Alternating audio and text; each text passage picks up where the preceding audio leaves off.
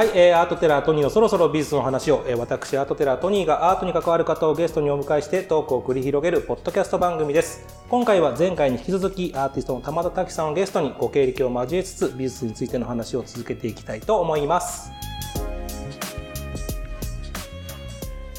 はい、ということで前半お疲れ様でした。お疲れ様でした。毎回自分でも前半お疲れ様でしたって言うんだけど、はい、こんなに疲れてるの初めてかも。すげえ疲れたっていう。で、田村さん全然疲れてないっていう。乗ってます。乗ってますよね。はい、すいません。いやいやいや。初疲れさせるゲスト。そうそうそう。記念すべき初ゲストです。初を取りました、えー、よろしくお願いします。いや、もうだからね、話したいことがまだまだあったわけです。うん、聞きたいこともね、いっぱいあるわけですから。えっ、と、だから、段ボールの作品が湿気に弱いことに気づきましたっていうところで、強制終了だったから。知ってたよね、きっとね。湿気に弱いのはね。知ってたよね。いやいやいや、言われてみたらですよ。でも、それはもう今はじゃあ湿気はもう対策はできるようになったんですか、うん、いや、できないですね。湿気対策はしないってことになりました。あ、結果として？うん、結果、受け入れる。で、湿気で、でも、吸っ吸っちゃって、でも夏に出す。うん、その時にちょっと形がこう、またちょっとだけ変わる、うんうん。そうやって呼吸することによって生きてるっていうのが、段ボールをその尊重するやり方だから、うんうん、対策しない方がいいんだって思ったんです。でも日本の木造家屋もそういうもんね。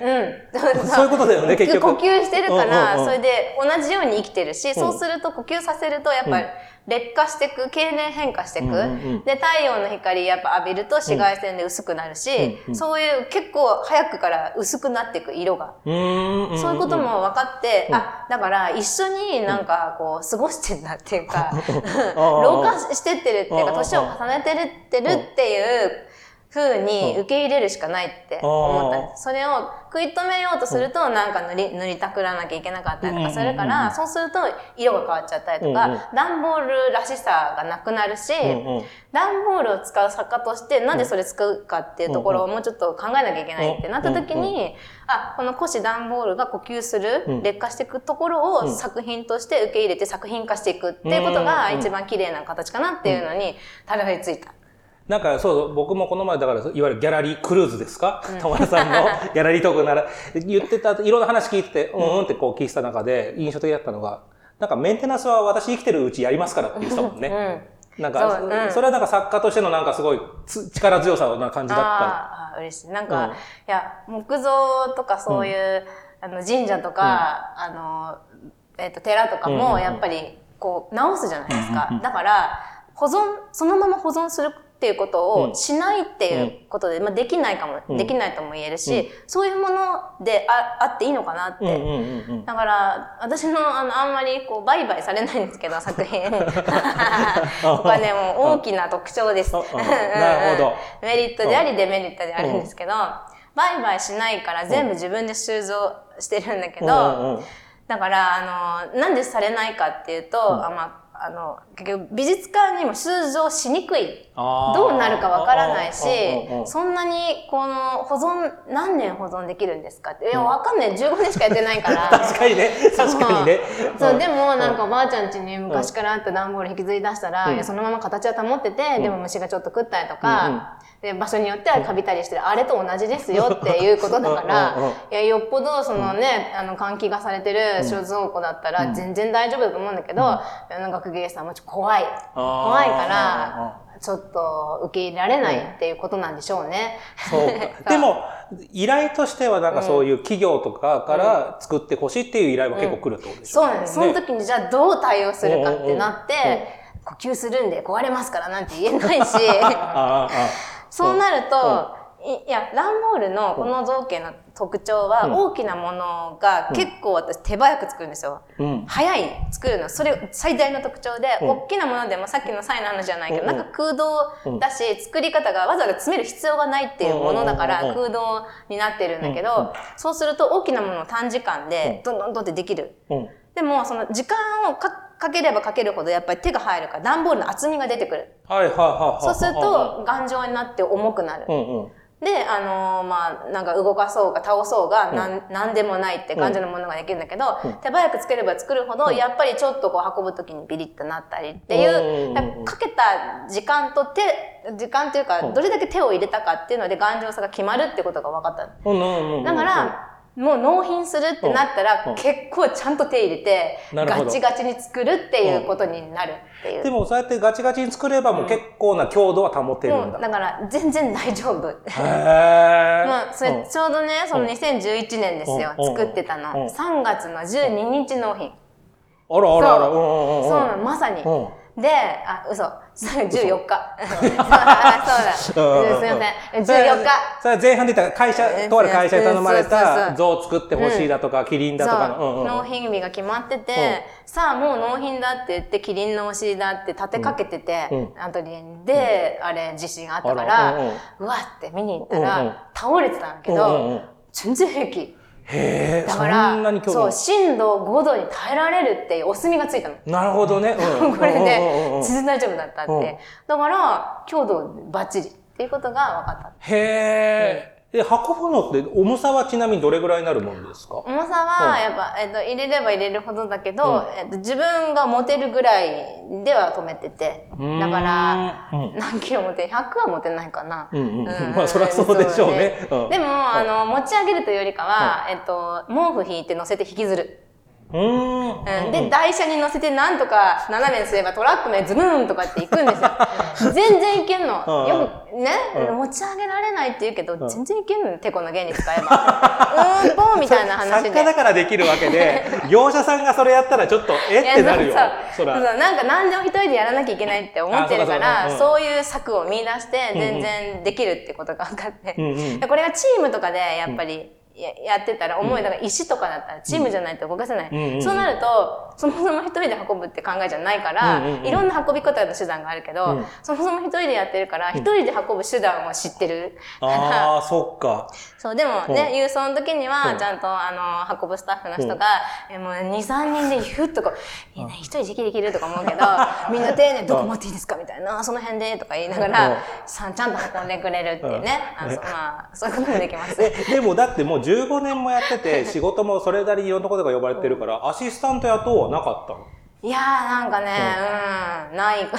あ、じゃあ今後も一人でやっ、うん、なんか、うん。まあ、雇うとなると、うん。その人の面倒を見見るし、やっぱりどうなるかわからないし、うん。うんっていうか、その必要性がまなくって、へうん、なんか自分の、あの、できる時間の中で、これを完成するための方法を考える。からうん。うん。うん。うん。できないことがない。なるほどね。で、この、なんか恐竜を作ってくれって、期限は2ヶ月ってなったら、じゃあ2ヶ月で作るために考えればいいだけで、そう、だっ、て、やったことないから、基本的にはうんうんうん、5ヶ月ないとできませんとかはなくって、わかります。じゃあ2ヶ月ですねって、ミッション。え、じゃあ結構仕事は全部断らないタイプ？私、仕事は断らないです。おー基本的に。全部受けてどうしても、あの、被っちゃって、バッティングした時は、断る。っていうか、日程変えてもらって、あでもそう全部をやる。それが全部うん。多分課題で、私のミッションで、やることによって成長してきたから、この15年が。うんうんうんうん。だって断る理由がないっていうか、できませんは言えないし、うんうんうんだったら、やるしかなくって、できますとりあえず言う。そこから考えるみたいうんうんうんな感じのやり方になる。なんかそこはわわかるというか、俺も一回も仕事断ったことないし、無茶ぶりされてもやりますだったんだけど、最初の時に、ほら、あの、自分のこう気持ちが湧き立つからやれるみたいなのあったじゃうんないですか。うんうん。俺はそこは意外と自分が気乗りしなくても、まあ、いっか、やるかって思えるんだけど、うんうん、それは大丈夫そこはやっぱある時やってくる。あ、やっぱり？うんそれはやっぱそろそろもうその造形方法確立して、これはいけるで2011年になってる。そこからはだってもう一回そのいくらかで売れてるから、その値段がついちゃってるからそこから先はやっぱお金との相談になっちゃうってね。うだよね。うん。でもうん質的に名前知らない、なんか段ボール立体作ってる子で安くやってくれるだろう。で来るから、それに対してどう立ち向かうか。すごいです。あ、なるほどね。プロフィール並べたところでそんな、うん知らないですよ、うんその美術界隈じゃなければ、たまび出たくらいしか、何の取り柄もないっていいや、う、そんなことはない。なんとかし名のある賞をもらってるわけじゃないし、いざ行ってみたら、なんかトタンの屋根だったりとか、いざ行ってみたらなんか隙間産業みたいなことをずっとやってきて、それをミッションとして技術上げてきたから、まだまだ断るはできないけど、うんえー、それでやるの？みたいな時はありますけど、うん。でも、うん。その課題を自分に寄せるうん術はある。へえ、あ、でもそれは偉いで。だできない、なんかうん。言ってきたことを、じゃあやったことないえそ恐竜が一番大きいけど、うんうんうん。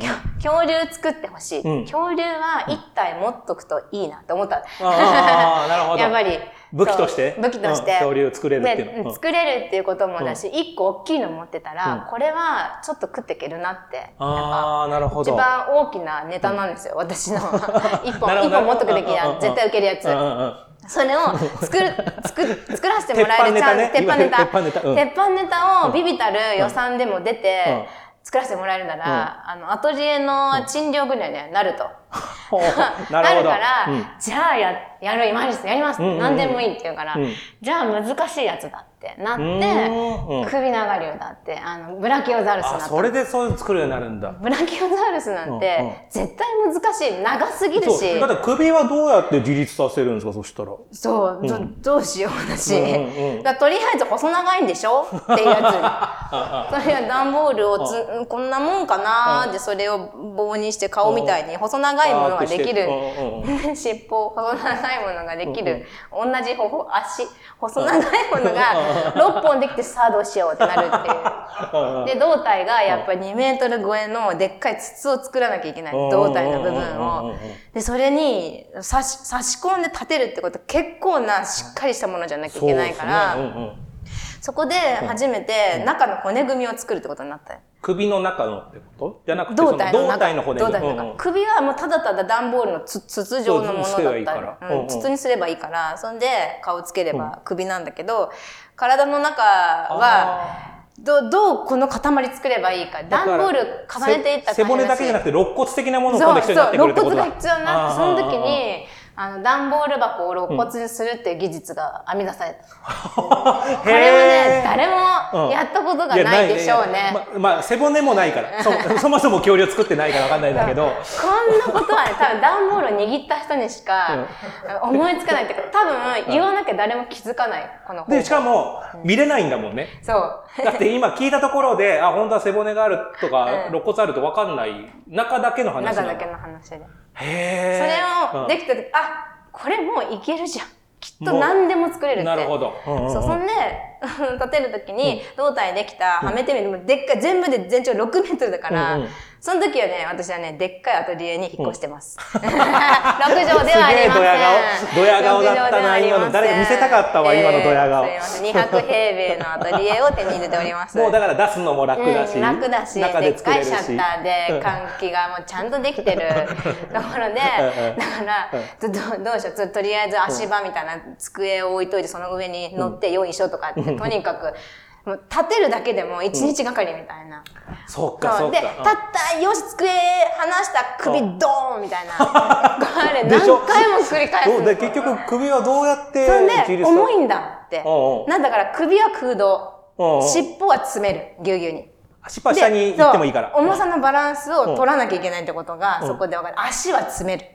ああ、まあ、それは自立させなきゃいけないそから。う。そんで、首からの骨は長め、みたいな。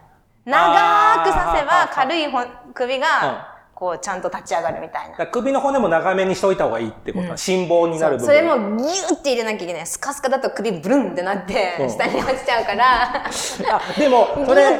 それこそ別に中見えないんだから、段ボールじゃなくてもいいじゃんってちょっと思っちゃうんだけど、そこはやっぱもう段ボールにこだわる。それ以外の仕組み、使えるのどうやっていいかわからないし。なんかプラスチックのとか針金とかでやりゃいいじゃんと思うけど、じゃないで、そこはもうやっぱ段ボールにこだわる。で、100%段ボールですって、まあ言ってたけど、この当時。っていうか、いや、もうなんか考えなかった。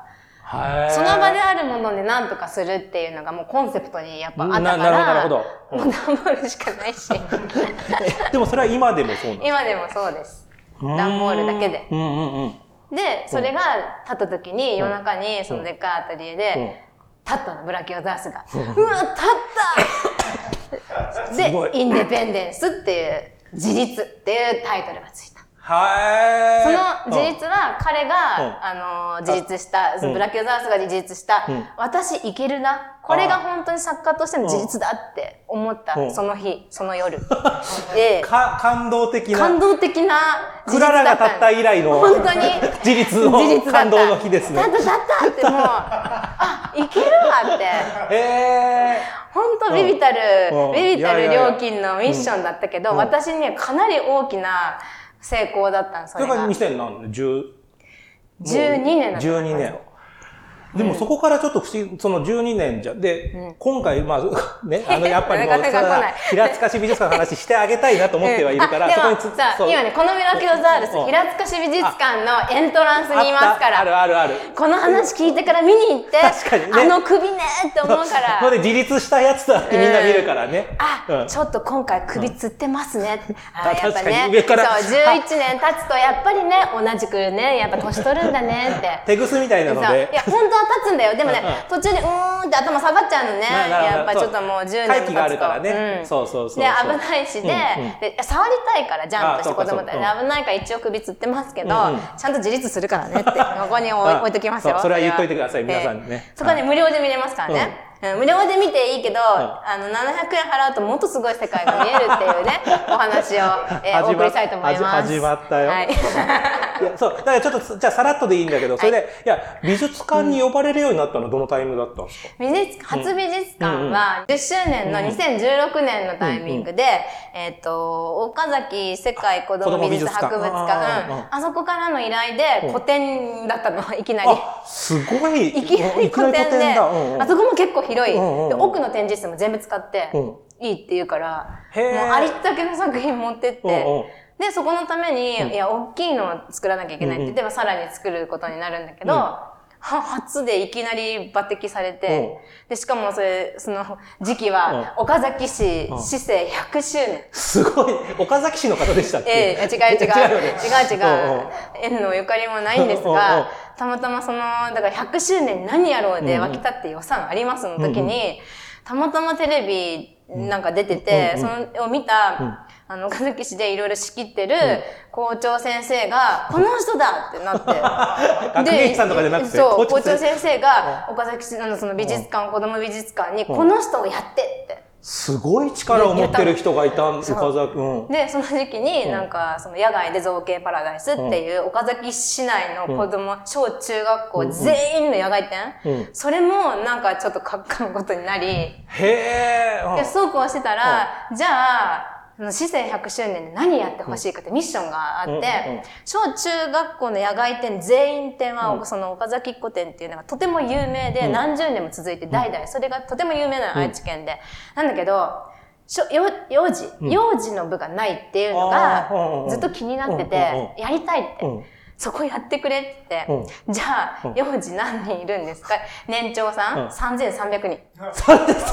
ちょっと桁が違う。ちょっと3300聞聞いたことなえっと、いみ。たいな。じゃあ、じゃあやりましょうって。全員3300 3300人との玉田滝手にしようって。すごい。やりますって言ったの。すごいね。やっぱそれはすごいわ。さすがに俺でも多分、さ、さ、3300よ。300でもびっくりしたけど。やったんだ。3300。はあ。で、でも、うんよく考えたら、そこが所属している保育園、幼稚園があって、それが結局何十円かある、60円ぐらいあるのかな。うんその先生たちに、えーレクチャーして、そこから持ち帰ってもらって、各子供たちに作ってきてもらうっていう形にしよう。だから先生ワークショップをやるんだけど、じゃあ何作らすかの時に、一緒に展示するからん、一、人分の大きさはどれだってなって一人分がハガキ代ってことになったの割り出すと。とは言っても3300が結構な量になるもんね。3300枚のハガキ代が。うんでかいでかいでかい。うんうん。で、それで、じゃあ、壁を使ってくださいって。で、もうそれこそ戻った、立ち戻った大学生の時に作るレリーフ状の作品、うんうんうんうんあれをやってもらおうってなって、で園児一人はがき台ぐらいので、レリーフ上で好きに作ったものを円で一つの形にしてまとめてクジラとかでもいいから、テーマは海だった。で、イカとか何でもいいので、それにペタンっていう平面で出してくださいそれを60何何点を壁にとにかく貼りまくるっていう。へえ。それで収まったの。すごい、でも圧巻だ。った。圧巻でした。でもやっぱ自分もだから言っては見たものもどうなるかわかんないわけじゃない、もう出来上がったものを見たらやっぱさ感動的でした、やっぱ。い。くらもらえるのかなってちょっと思ってたの、さっき。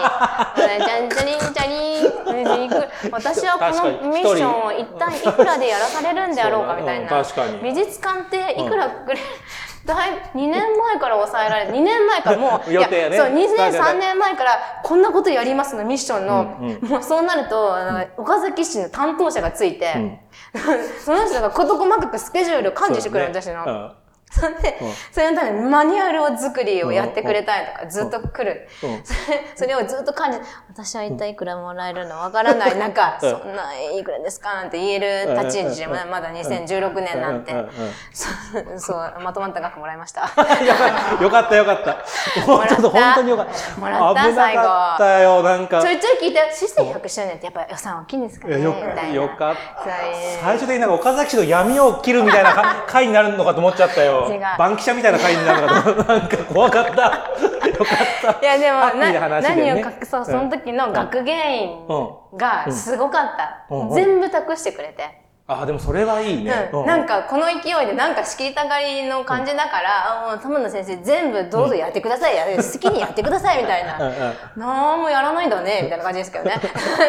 でややるもんなんだって思って、初めてだから美術館。うんうん確かに確かにや作家やるもんなんだ。私図面から全部書いたもんね。あ、でもそれそはうなかなか聞かない。だって今回の展覧会さすがにやってくれたでしょ？学いや、私が書きましたけど。あ書いた？うんうん。で、学芸員さんちょっとね、こんな配置かなあ、そんなんじゃダメだなと思って、結局自分でいられで全部書くあやっぱでも自分でやる方が合ってるんだ合ってる。それをやることで空間作りがあって、イメージをして、じゃあどんな雰囲気で、どんなもあのテーマで、で、タイトルどうだって、もう全部込みでじゃないと作品作ってそれ置くだけじゃない私の展覧会の特徴、ここ、展覧会の話ですけど、うん。私の展覧会の特徴は、作品をきれいに置くことじゃなくて、うん。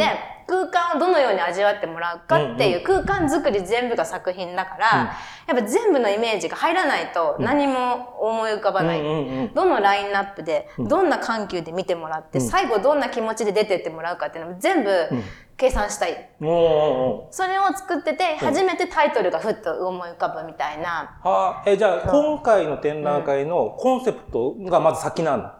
うん。コンセプト先です。今回コンコンセプトはちなみに。今回のは、こう、一つ一つの、こう作品が部屋なんだけど、その部屋を、こう、絵本のページをめくるように、あの、巡っていってほしい。この部屋ではこれする。この部屋ではこれする。ちょっとミッションとかあって、ちょっと体験できる。体験して注文の多い感じだったりとか、いきなりこう、山かな、森かなと思ったら、ザブーンと海の中に入るとか、で、最後、なんか作家の部屋で、てーん、たったん、たん、たん、たん、たん、たん、この人だったんだって、こう、終わるみたいな、完全スプラッシュマウンテンをイメージしてるわけですよ。落ちるの？ジャングルクルーズじゃなかったの。うん、だからわーってなって、最後、うんあの、わー楽しいって言ったら帰るっていうので、うんもう一回乗りたいみたいなんでうん、何回もしてもらうみたいな、うんうん。そういう絵本の別、絵本のページをめくっていくような展示にしたい。うんうん。だその設定がもう絵本だから、もうその子供たちとかが、子供たちとかっていうか、うん。子供がとにかくこの美術館ってものを好きになってほしいし、美術展ってもののこう初めてこれ大好きみたいな、うんうんうん。何回も見たいっていうものに完成あのしたかったの。で美術館とか美術展、しかもその、そのね、やっぱ、あの、美術館っていうところだと、その、なんか遊び場じゃないし、堅苦しい、敷居が高いは絶対あって、大丈夫かな連れてって、うるさいけど、うちの子。うん。お子様連れの方はね、よく気にするって言いますもんね。今ベビーカー入れるのかなとか、抱っこだったらしんどいなとか、触っちゃったらどうしよう。絶対あるのに、全部大丈夫、ここなら大丈夫を作りたかったの。それがまず初めにあって、うん、子供たちが絶対的に自由に美術を堪能してか、体感して、うん、で、まあ、その、気持ちを抑えられる、触りたいとかあるから、うんうん、そういうことも全部できて、うん、美術ってな、なんだろうみたいな、うんうん、どういうものかって入門編でありたいって思って、そのためのやつを考えたら、物語っていう言葉が出てきて、段ボール物語っていうタイトルになった。でも確かになんか、あの、展覧会のロゴもちょっと絵本っぽい、言われれば、そうだ、絵本っぽかったなって思った。うん。うん、そうなんそれに全部合わせてもらって。へそうで、今回は、展チラシってすごい重要じゃないですか、ビジュアル。で、ビジュアルを、やっぱ結構いろんな展示やってきたけど、こう、デザイナーさんと会ったこともないし、伝えきれないこともあるし、うん、で、出てきたものに対して私、あんまり文句言えないっていうか、じゃあ自分でやるよって思っちゃうから、でも、やっぱデザインって、やっぱ持ちは持ちはで絶対できない。出てきたものしか文句できないから、言えなくって、でも今回だけも絶対に一からやりたいと思って、自分でデザイナー指定して、あそうこの子で行きたいって、うん、で自分の思いを伝えて、この雰囲気っていうので考えて、タイトルも全部その子と一緒に作って、へえいやこれめちゃくちゃいいよねこのそれは出来上がりどうでした？自分。もうもうこれこれみたいな。これよってこれ着る着るわみたいな感じ。で背負うわだし着る。あそれぐらい？もうそれくらいこれと一緒に寝ますみたいな感じで本当に一番こう目指せたもののビジュアルができた。そうでもこのビジュアルは、うん、あの3年前に思いついてて、うん、でなんかふとこの話が来て、うん、で、えっ、ー、と決まった、で 2, 2, 年前から作り始める時に、あ絶滅危惧種でいこうって思って。作品のテーマとしてって、テーマとして。絶滅危惧種で、その動物たちが、ちょっとこの孤島の中で、こう集まって、ふわっとこう、で、人間たちを冷ややかに見るとか、なんかちょっとそういう現世と来世とか、そういう曖昧な位置に動物たちがいるっていうイメージがパッてこうあって、で、スケッチしたの、珍しく。珍しく。書かないでおなじみの。おなじみなのに、うん、一応絵描けますっていう感じで書いて、これだっていうので日付ちゃんと2021年何月って入れといたんだけど、で、そこからイメージがあって、どんどん変わっていくもんだけど、そのイメージのまま来れたの、ここまで。うん、今回だからね、その、まあ、メインビジュアル、オラウータンだとかね、あの、カメレオンとか、あの、ハシビロコウもいたりしましたけど、はい。はい、その、絶滅危惧種にしようと思った理由って何かあったんですか？絶滅危惧種とのテーマとの出会ったのが、うん、あの2020年なんですけど、うんうん、その時に依頼があって、そう、あの、絶滅危惧種展をやるんだけれども、うん、そう、あの、玉野さんって、絶滅危惧種作られてますよねって言ってくる。え、だ、まあ、どうどういう依頼？博物館的なところですか？あ、ね、えっと、阪急梅田。阪急梅田さんから、あの、企画の人から、あの、問い合わせがあって、絶滅、作ってませんけど、みたいな。絶滅危惧種オンリーではないし。ええと思って、え、だほら、ゾウとかシマウマとかライオンとか、ああ、まあなんか動物の代表格をとりあえず作ろうだ、なってるし、し、私のテーマはなんかもう、段ボールをどれだけこう自分のミッションかだから、作る媒体はそんなにこう、何でもいい良かったりとかしてきて、で、そのうち、あ、作ってる生き物が自分の自画像だなんだなって思って、自分に隠された性格をその動物に投影させるとかって言って作ってたんだけど、動物っていういわゆる代表的なものが大体全部絶滅危惧種だったっていう。あ、人気のあるやつはってことね。だし、じゃないものって言ったら猫、犬、豚とか、家畜じゃんみたいな、そういうのは非絶滅、そりゃねっていうね。そういうふうに、大体絶滅危惧種だってことに、それに気づいたの。そうか、あんま猫とか犬とか作ってない。そう。それだからサイズの問題もあるんだよね。うん、前半でそういう話してたけど。そう。大きなもの、大きなものを作る傾向になると、それが絶滅危惧種なんだ。で、特徴的な、あの、性質を自分の性格と絡ませるから、その、サイだとか、そういう風になってくる。変われない、変 われないやつばっかり。変われないやつばっかり。野生のやつなんですそうそう。そうなってくると、やっぱりそっちに行ってて、あ、そこで初めて、あ、私すごい失礼なことしてたと思って動物に対して。だからそんな軽い気持ちで動物なんていうのを、うん、あのテーマにして乗っかってやってきてるから分かりやすいしとか、ニーズあるしみたいなところで、ちょっとお金もらってみたいな、なってたところでガツンみたいな、あ、やる、動物テーマにやるのに、うん。その動物が抱える問題を全然リサーチしなかったって。初めてちんゃんとした社会問題とぶつかるっていうタイミングだった。で、絶滅危惧種調べれば調べるほど、いや、やんなきゃダメじゃんって。うんうんうんうんで、もう時は SDGs。うんうんいやあんま言えてなかったけど。え SDGs ね。で、もう段ボール、段ボールになっちゃって、うん私は昔からやってますけど、みたいな。そうそう。なんか SDGs の作家さんって思われてるけど、そう十分にやってんだもんね。そんな。やっと時代がついてきたみたいなね、話で。今聞いて分かったけど、言えてないんだもん、本人。全然だからとかでもなくってその場にあるものうんをなんとか臨機応変に作り変えるっていう精神がもうそうそう。SDGs だったんだ。そう。よ。こ言葉は知らなくてもやってたわけですもんね、そう。元から。うんうん。う。んだから、うん。あ、うん。それだしその中の一つにやっぱりその生物守るっていうものもあったりして、あ何かが一つこう組み合わさったっていうか自分のやってきたことと、自分が立ち向かわなきゃいけないテーマと、うん。与えられたあのミッションっていうのがガッチってはまったの。うんうんうんうん。あここかってうんうんなって、でじゃあもう今後のテーマは絶滅危惧種だってそこから決まったの。へー。え、で、その時に一番最初に作ったやつ覚えてます？その、なった瞬間から。なった瞬間は、えサイ。またサイ。はい最後、うんうんうん サイ本当何回も作るうん。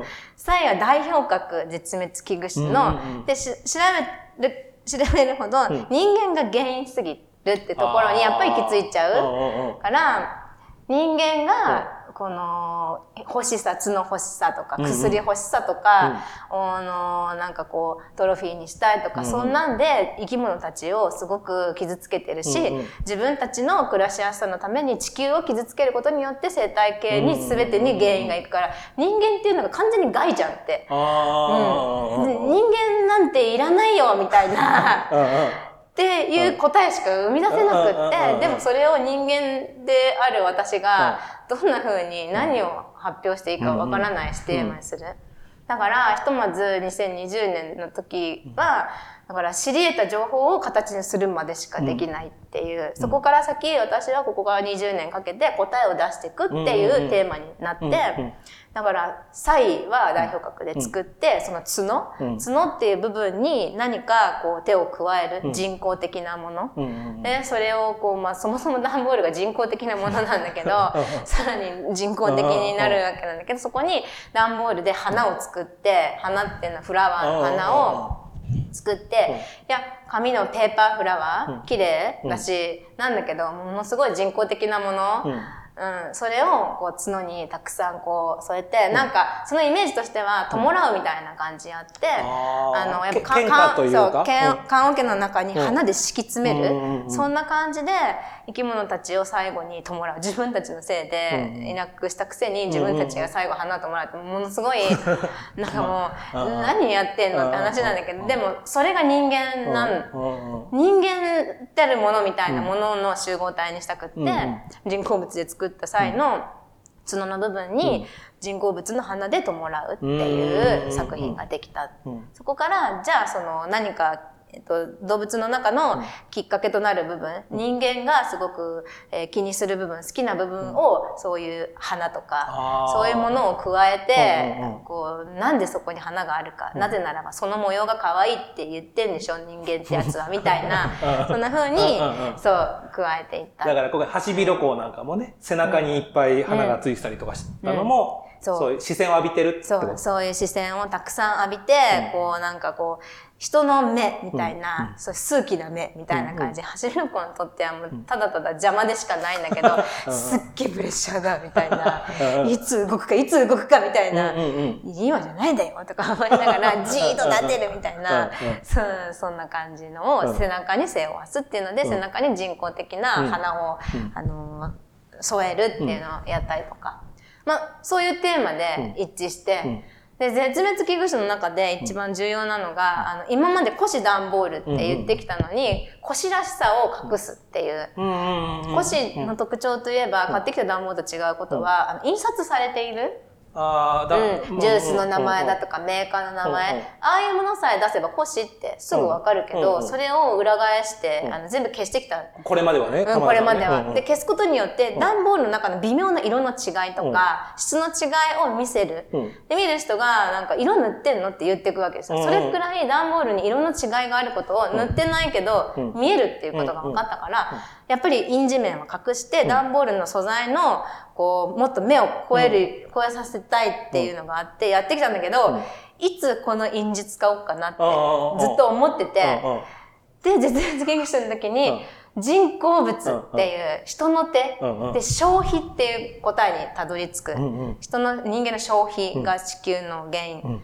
消費だって。それが印刷、なるほど、なるほど。うん。のあと私で初めにやったのはうちで出てきた段ボール、と、水とか ウーロン茶とか アマゾンだとかうん。おむつとかうん。なんかそういうのうん。のちょっとずつ見せるとうちで出てきた消費の後な、なるほどね。それを、あの、シマウマに背負わせるとか、うんうん。そういうふうに、初めてその、古紙段ボールっていうのと、作品とテーマと私のやりたい目指すものがガチッとしたのが、やっぱり絶滅危惧種っていうテーマ。はあ、でもそのタイミングがちょうどこの古典であってよかったよね。まあ、ここからまた進化していくんだと思うけど。本当ここに向かってたんだなって、もう、運命感じちゃうみたいな感じ。で、それ、やっぱりこう、ね、コロナであって、スケジュールが前後してもダメだった。うんうんうん今だった、全部。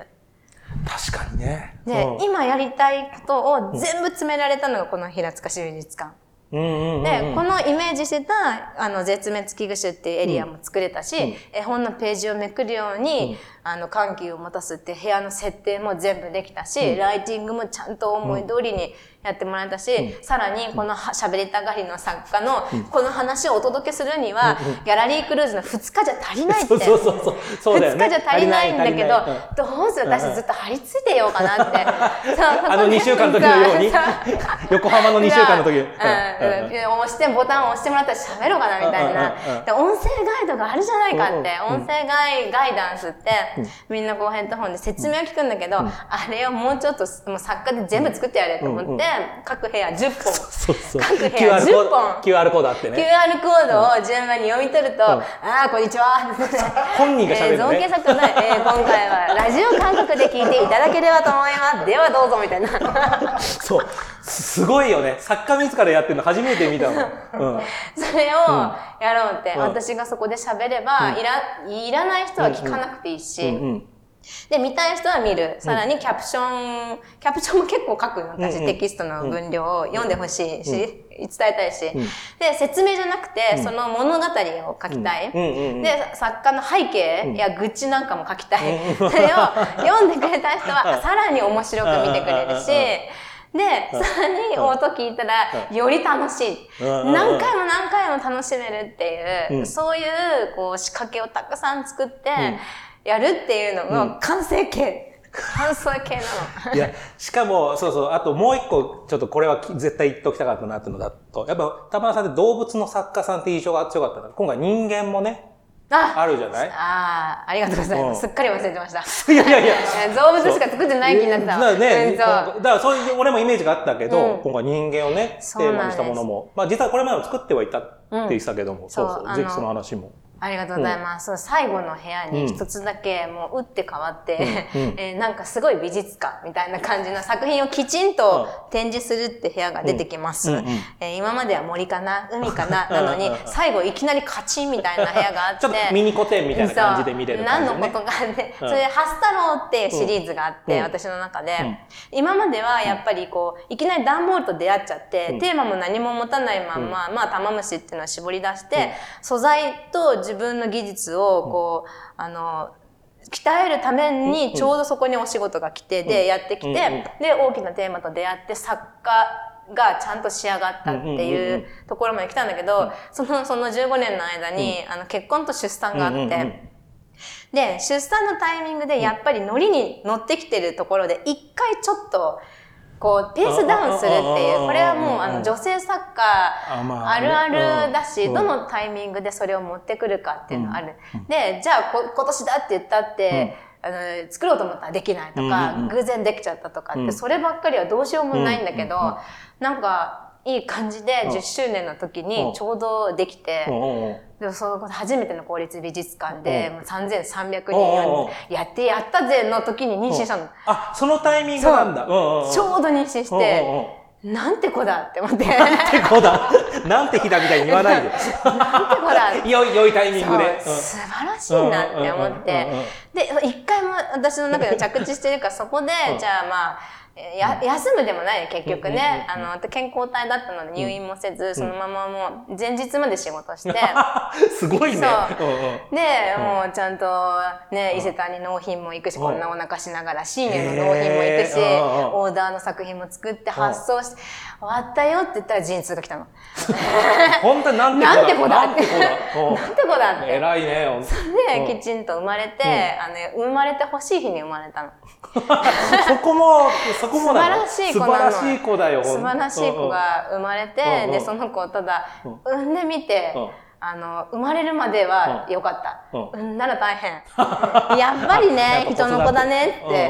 うん、うん、やっぱ育てなきゃいけないから、そこは思い通りにやっぱならないわけだならない。子育てはね。うん、やっぱもう、育児本通り、とも言うし、うん。育児本通りにもならないとも言うし、うん世間のお母さんたちがみんながぶち当たるせ あの問題うんに、きちんとぶち当たって、うんうん。ねえねえなとか、なんで風邪ひくのかなとか、うん飲まないねとかね。もうなんか起きて寝るだけ、うんうん。私子供好きだったので欲しかったし、でうん。ちょうどタイミング良かったけど、うん。こんなにもつまんないもんかって思っちゃって。ちょっと期待値が高かったんだけど。そう、つまんない。どんな遊びしようかって、いっぱい絵のことを教えて、やっぱ美術漬けにすっちゃうかなとか、いやいやいやとか、いろいろ考えたのにうん、初め、で生まれてからうん。2年ぐらいって別にそんなことできない。あまあまあ。彼はとりあえず息することが大変だって 感じで、生きることが大変だから、生まれてこれ来るわけないじゃん。これが0年目に出てくるわけないでしょ。俺、まだ子育ても経験ないけど、それはわかるわ。なんでこれがいきなり出てくると思ったの？玉田さんみたいな。それは2年は静かよ。びっくりしちゃって。びっくりしちゃった飲んだら寝る。寝たら出す。出したら飲む。飲んだら寝るの。ずっと繰り返しなの。ねで、なんか4時間おきぐらいに毎日やるん。つまんないってなって。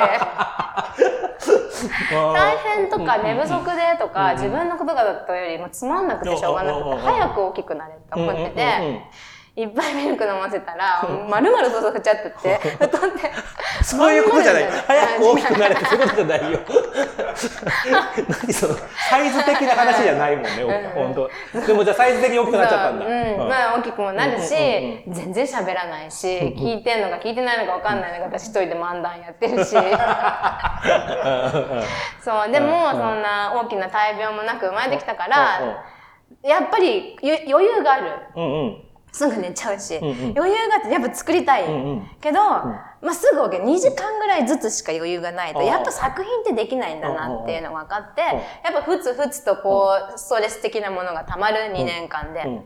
で、2年ぐらい経った時にようやく、あ、これ1回出そうって。そのストレスにうんなった。ストレスになった部うん分。で、ストレスっていう記憶は良くない。うん。つまんなかったっていう記憶も良くないから、一回この2年間私ちゃんと母やりましたっていう記録を留めておこうと思って、うんあの、初めて動物じゃない、うんこう子供をテーマにした作品、シリーズを作ろうってなった。うんうんうんその時に、まあ今までは自分の性格を動物に例えてたんだけど、うんこの生き物どんな動物にしようかってなった時に、うんもうなんか、何でもない、うん何にも例えられないから、うんもうこの子でしかない。動物に例えようがないんだ。うん。だ人を作るしかないってなって、なんだけど人そのもの作るとちょっと気持ち悪いし、リアルすぎる、どのサイズでってなるし。うんうんうん、じゃあやっぱ何か例えるときに人の顔を持った何かにしようってなって、で、まあその、仏のような寝顔っていうね、うんいうのがあ、仏っていうのあるならあんなにギャンギャン泣け泣いたら仏さんやねって死んだ人に言う言葉やけどね、仏さんのようなね、寝顔っていうね、仏なんだなと思ったから、うんじゃあ仏、えー、ハスの上に立つみたいなイメージからハス太郎が生まれた。うん。だから息子さんはハス太郎じゃないって。そうほん名前違う。そう。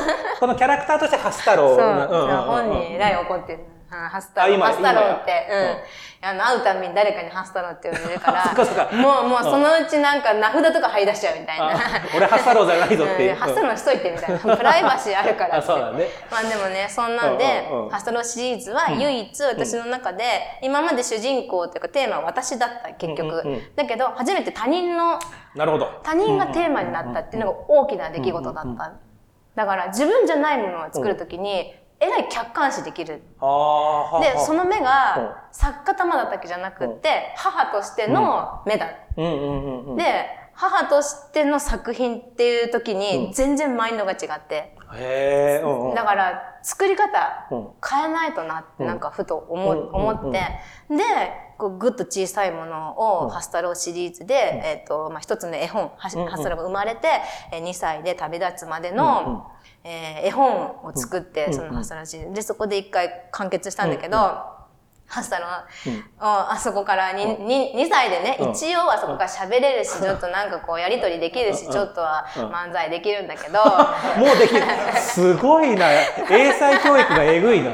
できるんだけどまた次うん。の問題にぶち当たる時が、あの、去年からあって、もう楽しく保育園に行ってたのに、なんか急に行か行きたくなくなるっていうタイミングの時に、もうすごい話し合いがあって、あ、どうやらこの子が幼児から少年に変わってきてる。タイミングうんうんうんそう、まだまだね、幼い子いるけど、うちの子はちょっと成長が早いのかなって思うけど、うん。ちょっと喋りかけすぎて。あんなに大きくなれ大きくなれ 言っちゃったから。喋りかけすぎちゃったかな。だから、えいろんなことが分かっちゃう。あああああうん、な頭は育ってるのに、うん。体と心はまだ幼い、うん。体は大きいんだけど、うん。うん。心はやっぱりまだ幼いとかの、うん。そのギャップで、うん。うん。うん。自分のこう精神的に合わなくなってきてるっていうのの中で自分の心を追いつかせるっていうのにすごく毎日感触を起こしてて、うんうんものすごいあ暴れるみたいな感じ。を、うわぶつかったと思って、うんうんこれは作品じゃない いやいやいやいやいや、これが作品じゃない。これまあ来たーみたいな。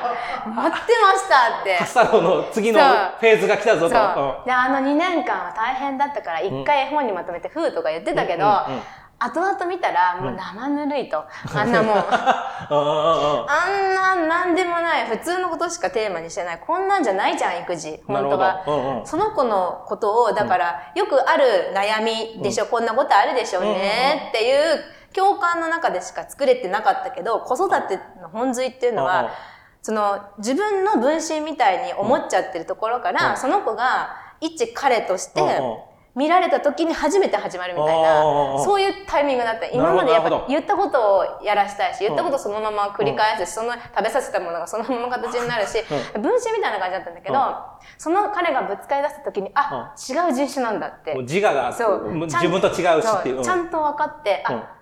性格も似てると思ったけど全然違うわって、うんうんうん初めてその子の本質を知って、あ私が今まで見てたものと違うものになっていってるし、違うものだったはずなのに、今まで同じ自分の分子として見てたことにすごい、うん。ははってガツンってきて、うん。うんうん。でこれは作品だなるん。だだから、あれから3年みたいな感じの作品が今回新作として出てます。サイズもだから、うん。本当のハスター君と同もうじぐらいまさに同じサイズ、だから110センチ、うんうん120センチぐらいのハスタローがそこに佇んでるっていう。でも今後ハスタロー君いろんな問題がかあるわけじゃないですか、きっと。問題って言ったらちょっとあれかもしれないけど。なんか北の国から見たくなってくる。そ うそうそうそう。でシリーズ、富良野編と東京編みたいな感じになるんだと思います。そうです。そうだよね。そう、初めて恋愛しうんて、思春期が来て、うんうんうんあの、クソババアと呼ばれた日、来たーみたいなね。来たーってなるんでしょうね、私いや。すごいね。ハスタロー君のせ 見てみたい。だからせ青年期までをこう追っていきたい感じなんだ。ずっと見れるかうんら、それは。だから、彼が今度は親になる立ち位置。で、私がそれ世話してもらう時まで、作家として長く扱うテーマがまたもう一本できたって。こう、こうやって私がアウトプットすることによって、子育てっていうものをきちんと、こう、あの、していけるなっていうふうに思って。で、まあ、その、そういう作品が、あの、一つあるんです。いや、すごい。いや、これはでも、だから、じゃあ、あと作り方もちょっと今までと変わったってたでしょそうです。ん今まではそれこそだから揉んで、うんあの、まあ、中に芯を入れてとかあって、大体作ってから、だんだんだん肉付けして削ってみたいな感じのやり方だったんだけど、あの、あ足の裏から順番に作ってた、頭のてっぺんまで。下から作って。そう、足の裏、うん足のかかと、うん足、で首、うんふくろあーはぎ、本当にお尻、背中って順番にきちーっときちーっとその形に合わせて完成させていく。うんうん。なんか、あの、スキャンしていくみたいな感じで。下からね。うん、下から。うんうん。で、立たせ、ずっと立ってる。そうか、足はもうずっと存在してるんだ。最初に作ってるから。で上を。作っても立たないじゃなくて、うん。立つよううんうん。に、ずっと、だからその子をどのようにうん。丁寧に育てていくっていう、うんうん。きちんと触るように、うん。丁寧に育てたいっていう気持ちと、こう自分の反省と振り返りを、うん。の作り方がこれかなって思って、うんうん。きちーっと順番に作っていくっていう。また面白いね。だから物資さんとかが仏像を作るとき多分上から掘っていくじゃない。うんうんうんうん。か塊だから。塊だうんでも、いゼロから作るタイプのものだから、下から作っていかなきゃいけないんだね。ああうん、これだからね全然ない作り方だ。それこそ、だから中空洞、本当に。彼の形の空洞が入ってて、空気が。そこに。全部。綺麗に空気が入ってて、それがなんかまたそれも魂みたいな感じもするしだからすっごく軽くって、うん本当今にも倒れそうなのに、絶妙なバランスで立ってる。え、でも次作るときにアイディアなんだけど、あの、物資さんとかって中になんかこう、入れたりするじゃん、もの。うんうんだから、5歳のハスターロックのなんかとあ、か、なんかね、出てくる。マトリョーシカよく食べてたものとか入れとくとかあーすると、せっかく空洞だかあ、らちょ。っと見えてね。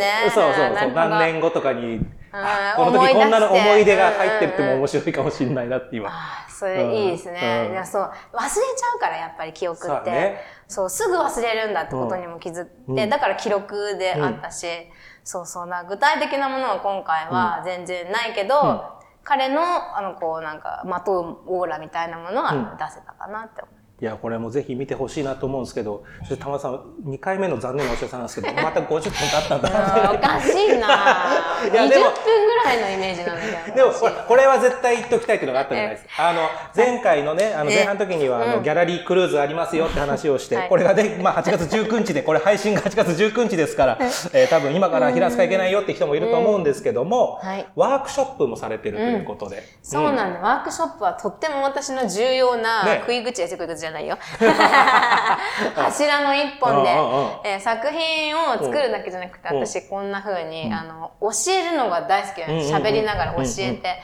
で、それをワークショップでほんと15年やってきたから、えーぜひこれに参加してほしいんですよ。うん。で、段ボールといえばやっぱりみんな作ってみたいになる。うん簡単そうだから始まるから、一緒にやらなきゃいけなかったんだけど、うんうんじゃあやってみと。うんできないでしょ、いざやってみるとね。うん、だから、うんできささないっていうワークショップなんだけど。私すごいだろうみたいなのを。そう。なんかな、失敗させるみたいなワークショップになっちゃうよね。だけど、実際、じゃあ2時間、2時間も長いかなってね、もう全然短い。時間足んない。うんうん。2時間で一体どんなものができるのかをそこで体験してもらって、もちろん私がやってるのと同じ秘密の技法も全部教えてる。で、一個一個もちゃんと、あの教えていくね。20組ぐらいとか全部手厚くやるんだけど、で、2時間で作って出来上がる。うん。あ、なるほど。それから作品を見てほしい。ああ、なるほど。やってみた上でね。うん。見え方がガラリと変わる。おーあ、うんこのところうんはあの技法だとか、あれ、粘土のあれ使えばここ、え、ちょっと待って、この、これどうやって作ってんの？っていう見方にもなるし、だから美術界隈の人が美術館行くと、もうなんか空間を楽しむよりちょっと一回裏見ちゃうみたいな、近寄ってこのキャンバスの裏どうなってんの？みたいなのか、ちょっとどんな絵の具かとうん。か、そういう目で見ちゃう。作り手の目で。でもワークショップやった人はその作り手の目もできる。そうか、持つ。そう、だからやっぱりそうだよね。そその木彫とか、まあ、あと粘土像のものはなんとなく作ったことあるから、なんとなく見,、見て、あ、こう作ってんのかな。作家さんやっぱすすごいなと思うけど、そもそもやったことないんだもんね、この段ボール彫刻を一般の人がね。絶対触ったことないし、うんでも、でも触ったことあるような気がする。なぜなら段ボールだから。大体そう工作でやったりとか、小学校、中学校わかんないけど、やっぱりちょっと触って工作してたら、うん。あの段ボールでしょみたいな。段ボールね、迷路の段ボールでしょって来てみたら、ええー、みたいな。恐竜どうやって立ってんの、これはな、なんでこんな色が出る、形がすごい、もう段ボールに見えないってうんうん。終わるけど、さらにワークショップやってみて。これでも子供だけ？ですか、子供がいる親。そうおい大人まで大丈夫。一般まで大丈あ夫。5歳から一般？まで。あ一般ってのはもうおじいちゃんおばあちゃんでもいい。うん。えー本当だ、あこの間のアいクション5歳から80歳まで。あ すごいね。すごいライへンナップで。え。これは平塚市美術館で8月26日、10時から12時の回と14時から16時の回があります。でもさらにあれでしょ？あのミッドタウンでも。そうなんです。で、あの、重要なのはこれ、事前申し込み制あでこの、なんと、平塚市美術あの、えー4倍ぐらいなんで、倍率。あらあらあら。抽抽選になります抽選なので、締め切りちょっと調べていただいて、締め切りまでにご応募いただけると、えー抽選で当たるかなっていうのが8月26日、平塚市美術館でのワークショップでございます。はい。そして、えっ、と、ただいま開催中なのは東京、六本木にあります、ろ東京ミッドタウンで、えーさらに、えー大きい10メートルの、うん。えー恐竜の展示やってます。なんと。この収録日の今日からなんだよね。今日から、なんか、俺たまたま昨日ミッドタウン行って、友本さん出すって聞いてたから、なくってと思ってさっきね、ちょっと収録途中で聞いたら、なんなら、この収録の前の深夜2時 前日、昨日、昨日やってたんでしょ。そう。2時間ぐらいで今ここ来ては食べすてる。ごいよね。深夜2時から搬入しててこのパワーがすごすぎるけど、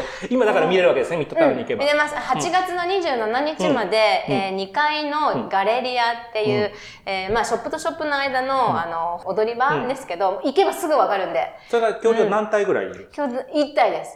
距離10メートル1体。10メートルのがいやいや、それは見た方がいいよ、うん、絶対に。それね、面白い恐竜で、触っちゃいけないって書いてあるのに、ちょっとなんか近すぎないみたいな部分、穴開いてる。穴開いてると人って覗きたくなるでしょ、うんうん覗くと光ってるの。赤くなんか光へってーて、中の、こう顔突っ込むと音が聞こえる。触っちゃいけないけど、顔突っ込めるぐらいのはいけるってことですか？うんうんちょっとまあ、ちょっと触ってもいい,、いいんじゃないって思ってるけど。玉田さんが今言いましたから、うん。この番組聞きましたって、あの、もし、あの、ミッドタウンの人が怒られたら、玉田さんがいいって言いましたってことにします。で、これでワークショップもやってるってうん、そうこと、、それで、えっと、8月の11、12、13、14、4日間、お盆の4日間を、えー連連日、えー午前午後2時間のワークショップをやります。はい。こちら参加費2000円、事前申し込み制でございます。はい。そしてこれ残念ながらはい8月19日配信予定ですので、えー前半の回の、あの、ところのなんか注釈にワークショップのことは載せておきましょう。ぜひぜひ。はい、大丈夫大丈夫です。ぜひぜひ、はい、うんご参加ください。はいこのような感じで、喋りまくりますので。喋りまくりますので。ワークショップで。うんうんでもしっかり2時間で、うんうん。えー一つの作品を作り上げる、失敗させないから大丈夫です。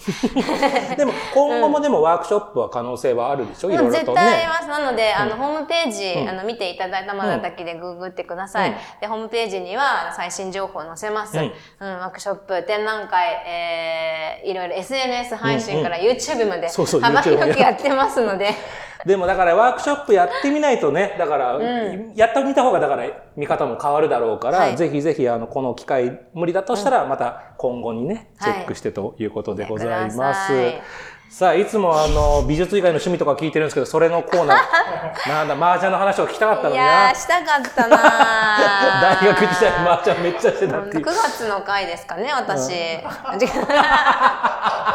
もう、もう、キャスティング、逆キャスティングされます。いや、でもまた来てください。はい次の展覧会決まったら即連絡ください。あの、いくらでもこちらは準備しておきますので、本当にあの、まあ、とはいえ、これだけ最後に言っときたいよ。あれば聞きま聞きますよ。ええー、しゃべり足りないけど喋れないな。でも何これって言われると難しいですね。うんうんえっと、な、うんとなんだろう。うんとね、うんうんえっとね。えーっと、何もなかった。何もなかった意外と。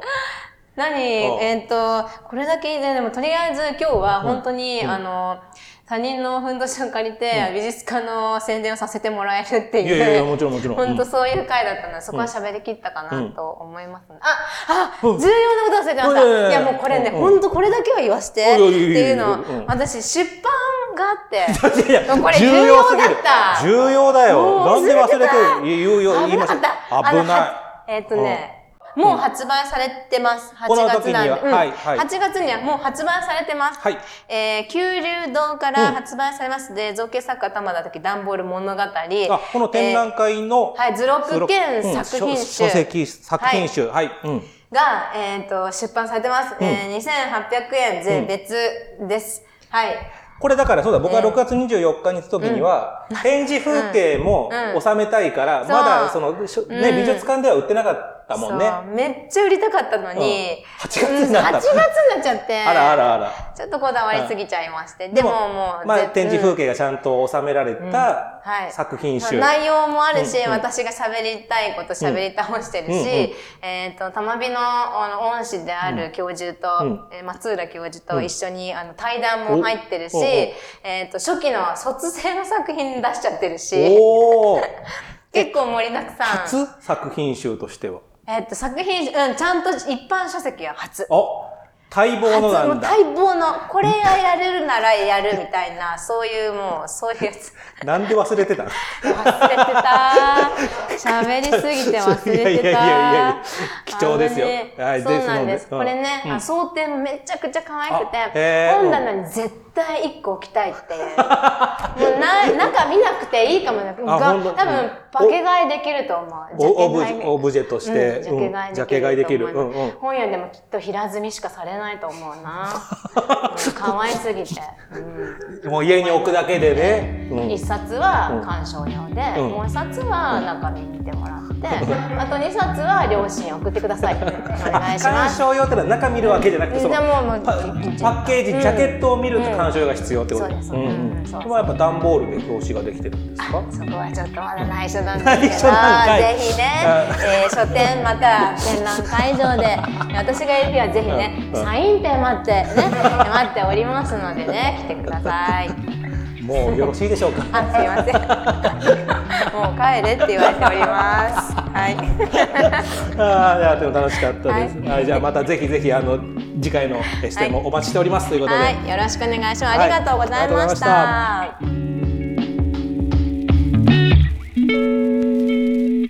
はい、えーこの番組は不定期配信です。各種ポッドキャストサービスでのフォロー、購読をお願いいたします。感想はハッシュタグそろそろ美術の話を、今後聞きたいテーマやゲストは番組ウェブページまでお願いいたします。